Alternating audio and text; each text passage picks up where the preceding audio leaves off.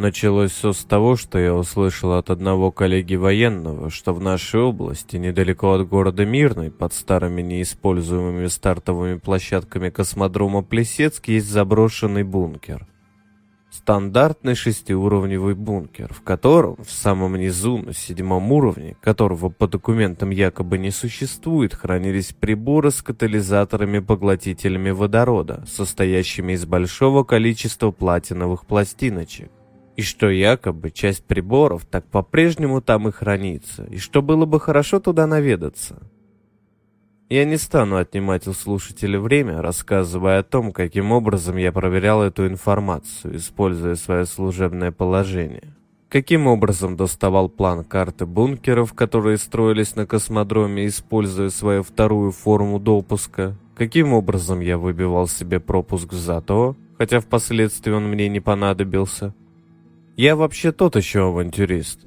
Однажды был случай. Ушел на неделю в море на катере просто так, поскитаться.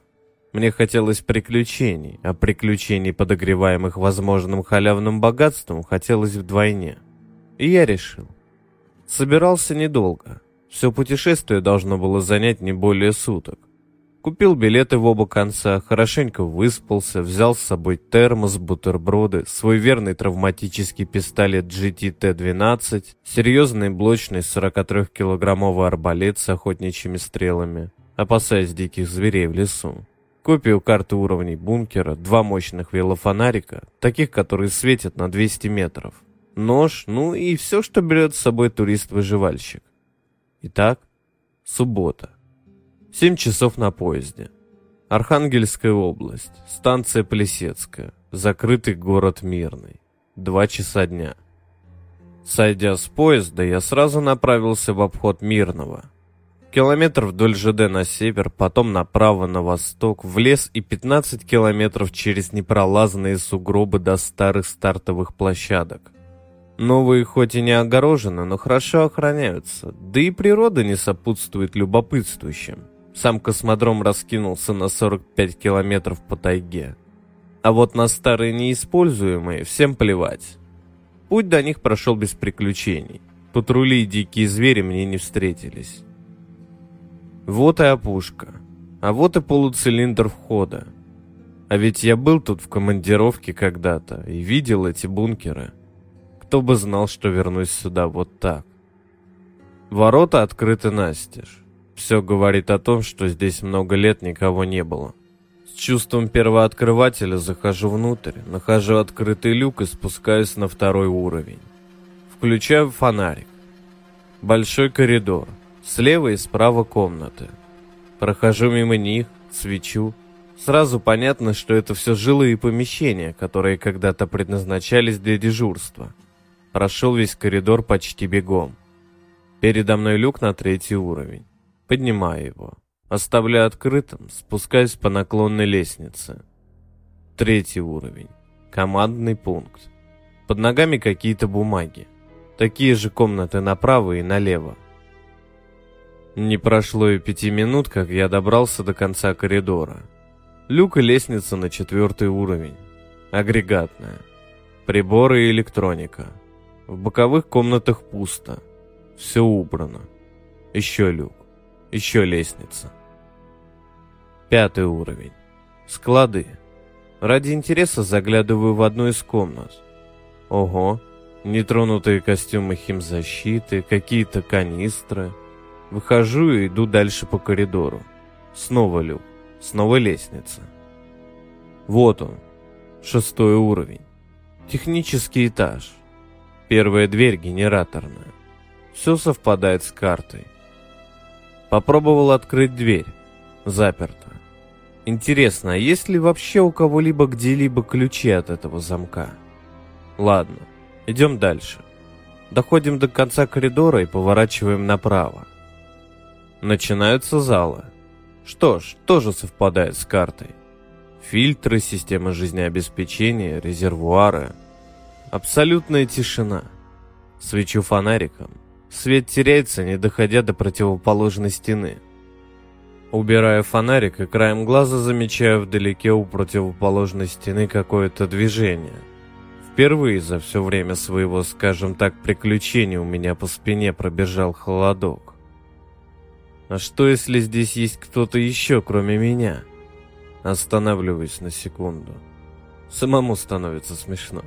Если только такой же, как и я, по какому-то совпадению, в это же время – Вспоминаю о том, что в 20 метрах вверх и в 15 километрах к западу находится Мирный, в котором дежурит так называемый отдельный взвод охраны, который по докладу патруля, обнаружившего, например, мои следы на снегу ухода в бункер, мигом примчится сюда. От этой мысли становится как-то смешно бояться. Тогда вперед. Надо найти вход в седьмой уровень, если он вообще есть. Дохожу до стены зала и иду вдоль нее. Люк. Еще один. Так значит, есть седьмой уровень. Смелей вперед. Спускаюсь. Сразу заметна резкая разница. Все проходы узкие, коридор узкий, потолок низкий, примерно 2 метра. На дверях только шифры, никаких названий. Захожу в каждую комнату. Где-то здесь лежат сокровища комнатах пусто. Эх, не побывал ли здесь кто-нибудь до меня? Когда я сделал первые шаги по коридорам седьмого уровня, возникло немного необычное ощущение. Вам приходилось бывать в Санкт-Петербурге на станции Невский проспект? Когда идете по нижнему переходу, осознаете, что находитесь почти в самой глубокой обитаемой точке города, что ниже ничего нет, только земля а над вами 50 метров. Не то чтобы давящее чувство, а просто немного странное. Надо мной шесть этажей, на которых темно и никого нет. Или, как в той истории про кота Шрёдингера. Пока я не нахожусь на тех этажах, я не знаю, что там происходит. Впервые проскочила мысль. Нахрена я сюда вообще залез? Вспомнил девушку, с которой хоть и расстались, но сохранились дружеские отношения. Один раз даже было то, что называют сексом по дружбе. В голову полезли нехорошие мысли. Но мне не хотелось отступать, когда я был так близко от своей цели. Невольно ускоряю шаг и вдруг начинаю слышать странный шум, как будто где-то за стеной работает трансформатор. Дохожу до конца коридора. Все, коридор закончился. Передо мной стоит пустой ящик. И что? Сразу отступил страх. Осталось только усталость и какое-то раздражение. Теперь пора обратно. На поезд. Домой. Свечу фонариком в ящик и... Не верю своим глазам. В ближнем ко мне затемненном угле поблескивает знакомый цилиндр с отверстиями. Судорожно хватаю его, развинчиваю. Вот она, Платиновая пластиночка размером с флешку формата SD. Ну, хоть что-то. Тысяч тридцать такая будет стоить. И только тут до меня доходит. Ящик стоит не на полу, он стоит криво. Под ящиком что-то есть. Оттаскиваю его. Люк! Еще один люк! Восьмой уровень? А под ним что, девятый? А потом десятый. Останавливаюсь. Достаю термос. Наливаю кофе и замечаю, как же здесь все-таки холодно. Достаю бутерброды. Становится немного смешно от такой картины. Пикник на 20-метровой глубине при свете фонарика в коридоре бункера около люка, ведущего... Куда? Привал закончен. Открываю люк. Свечу. Хм, Восьмой уровень похож на выше лежащий. Тоже широкий коридор, высокий потолок. Ну что, вперед? Если приборы там, если таких хотя бы штук 50 найти. Интересно, что там вообще на восьмом уровне? И только тут я останавливаюсь из-за того, что на меня накатывает волна неконтролируемого страха. Как будто сам себе говорю «Беги отсюда!» Так, все. Пора наверх. Путешествие окончено. Надо приехать сюда с кем-нибудь. Как-нибудь потом. Хорошо подготовиться. Решаю посветить фонариком в коридор восьмого уровня и начать движение обратно. Спускаюсь на несколько ступенек. Свечу. И тут я испытал такой ужас, который вряд ли когда-то до этого испытывал. В коридоре на расстоянии метров 30-40 холодные белые лучи света выхватили силуэт существа чуть выше двух метров высотой, покрытого белой короткой шерстью. На двух ногах и с двумя руками, с коленями изогнутыми наоборот, с огромными, если можно так выразиться, в пол лица глазами. Существо издало крик, который я вряд ли когда-то забуду. Нечто похожее на и понеслось ко мне. Именно понеслось. Выпрыгиваю из люка и бегу к лестнице. Я никогда не бегал так быстро. Залетаю на шестой уровень, несусь через залы, вылетаю по лестнице на пятый уровень, и вдруг впереди, в самом конце коридора, где-то у выхода на четвертый уровень. Дрожащими руками свечу и вижу такой же, или тот же силуэт в конце коридора. Лихорадочно соображаю, что мне делать. Сердце готово вырваться. Ныряю на шестой уровень, быстро охватываю залы. В поле зрения никого. Выключаю фонарик и затаиваюсь. Сердце все так же бешено колотится. Сжимаю в руках арбалет. Пытаюсь понять, что мне в этой ситуации лучше. Арбалет или травмат? Арбалет все-таки оружие. 43 килограмма на дугах. Охотничьи стрелы. Теоретически можно хоть на медведя идти. Но у меня по сути один выстрел. Второго шанса у меня может и не быть. А из травмата этому монстру ничего не сделаешь. Но травмат громкий. Быть может, это существо боится громкого звука? Сколько лет оно здесь? Выходит ли оно наружу? Так, стоп. Оно здесь наверняка давно. Большие глаза. Значит, оно хорошо видит в темноте, и найти меня в этих залах шестого уровня не составит труда. А вот фонариком его можно на время ослепить. Принимаю решение биться за свою жизнь до конца. Заряжаю арбалет. Досылаю патрон в патронник травмата. Возникает чувство, от которого меня прошибает холодный пот. Как будто этот монстр подземелья стоит в двух метрах от меня и изучающе на меня смотрит готовый хоть нападать, хоть бежать, включаю фонарик. Никого. Осматриваюсь. В залах пусто. Ждет наверху? Ждет. А тот, который на уровень ниже? Или это тот же самый? Но ведь другого пути наверх нет. Наверное, тот, который внизу, что-то охраняет там. Как молния в мозгу проносится чувство. Сейчас мой нож самое лучшее оружие. Решаю прорываться вверх и бежать отсюда подальше. Привязываю фонарик к арбалету. Буду действовать так. Подхожу к лестнице, свечу. Если вижу монстра, стреляю. Бросаю нахрен арбалет, бегу к нему с ножом и... Посмотрим. Если нет, буду красться вдоль боковых комнат.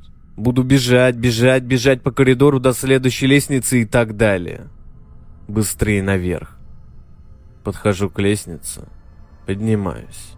Свечу вдоль коридора. Никого. А что, если оно в одной из боковых комнат? Достаточно будет высунуть когтистую лапу. Не помня себя от страха, бегу через коридор до следующей лестницы. Потом еще, потом выше, Последний, второй уровень, я бежал так, что казалось, смог бы удрать от этого существа, если бы оно погналось за мной. Вот и лестница на первый уровень. Небольшая комнатка и ворота на улицу. Фух, я выбрался из бункера. На небе звезды. Жуткий мороз, но я не чувствую холода. Я не чувствую усталости. Я иду по снегу в сторону станции. 15 километров по непролазным сугробам. Смотрю на часы. Два часа ночи. Сколько же длилось мое подземное путешествие? Сам не знаю, откуда взялись силы. Я почти плыву по снегу, а снега по пояс. Если я буду двигаться таким темпом, то до станции я доберусь часам к 6 утра, а поезд только в 10. Ничего, посижу на вокзале. Захожу на вокзал. Почти никого. Устраиваюсь на сиденье в зале ожидания. Неподалеку два персонажа гоповатого вида. Посмотрев на меня и пошушукавшись, видимо, решают пообщаться со мной. Встают, подходят. «Здоров, бродяга!» Подсаживаются. Я поднимаю на них свой скрытый до этого момента капюшоном взгляд и улыбаюсь им недоброй улыбкой. «Извини, братан, мы попутали что-то». Быстренько разворачиваются и уходят. Садятся на свое место. Я смотрю на них. Твою же мать, как я замерз. В уголке автомат с кофе, а у меня тысяча одной банкнотой. Состояние похуистическое. Пойду-ка я возьму у них мелочи. В зале никого, видеокамер нет. Будут сопротивляться, убью нахер. Разорву, разрежу ножом на куски. Застрелю из травмата. Ужас, как хочу горячего кофе. Мне сейчас все можно. Встаю и шатающейся походкой направляюсь к ним. Они вскакивают и убегают из зала на улицу. Сажусь на свое место. Ладно, потерплю до поезда. Первые лучи восходящего солнца начинают пробиваться в окна. Ход моих мыслей потихоньку возвращается в нормальное русло. Испытываю странные чувства. Вот буквально несколько часов назад я был там, в бункере, один на один с монстром, стерегущим платину. А сейчас я здесь, в освещенном вокзале, почти в цивилизации. Наверное, то же самое чувствовал путешественник Герберта Уэллса, вернувшись в шаре с Луны на Землю. Объявляют мой поезд. В поезде я предупредил проводницу, что еду из командировки. Очень устал и чтобы не будило меня до самого Архангельска. Но сначала пусть напоит меня горячим кофе. Забравшись на верхнюю полку, я почувствовал невероятную усталость. Уснул практически мгновенно. Проснулся уже вечером, на мосту через Северную Двину. В окне вечерний город с единственным в Архангельске небоскребом. Через 10 минут прибываем. Вышел из поезда, взял такси и поехал домой. В такси спал. Приехав домой, не раздеваясь, лег и проспал до следующего утра. Спал я, получается, в общей сложности сутки. Проснулся я бодрым и отдохнувшим, с таким чувством, что все это было во сне если не считать платиновой пластиночки, которую я привез с собой. С тех пор прошел год. Я уже почти забыл про те события. Я дал себе слово не ввязываться ни в какие авантюры. Сдал экзамен на оружие и охот минимум. Обзавелся ружьем, которое беру с собой даже тогда, когда просто иду в лес за грибами-ягодами. Я стал осторожней. Теперь я знаю об этом мире немножечко больше. И только платиновая пластиночка, которую я иногда вынимаю из сейфа, напоминает мне о том бункере, о бесконечных снегах космодрома Плесецк и о хранителе подземных сокровищ, несущемся ко мне по темному коридору с криком.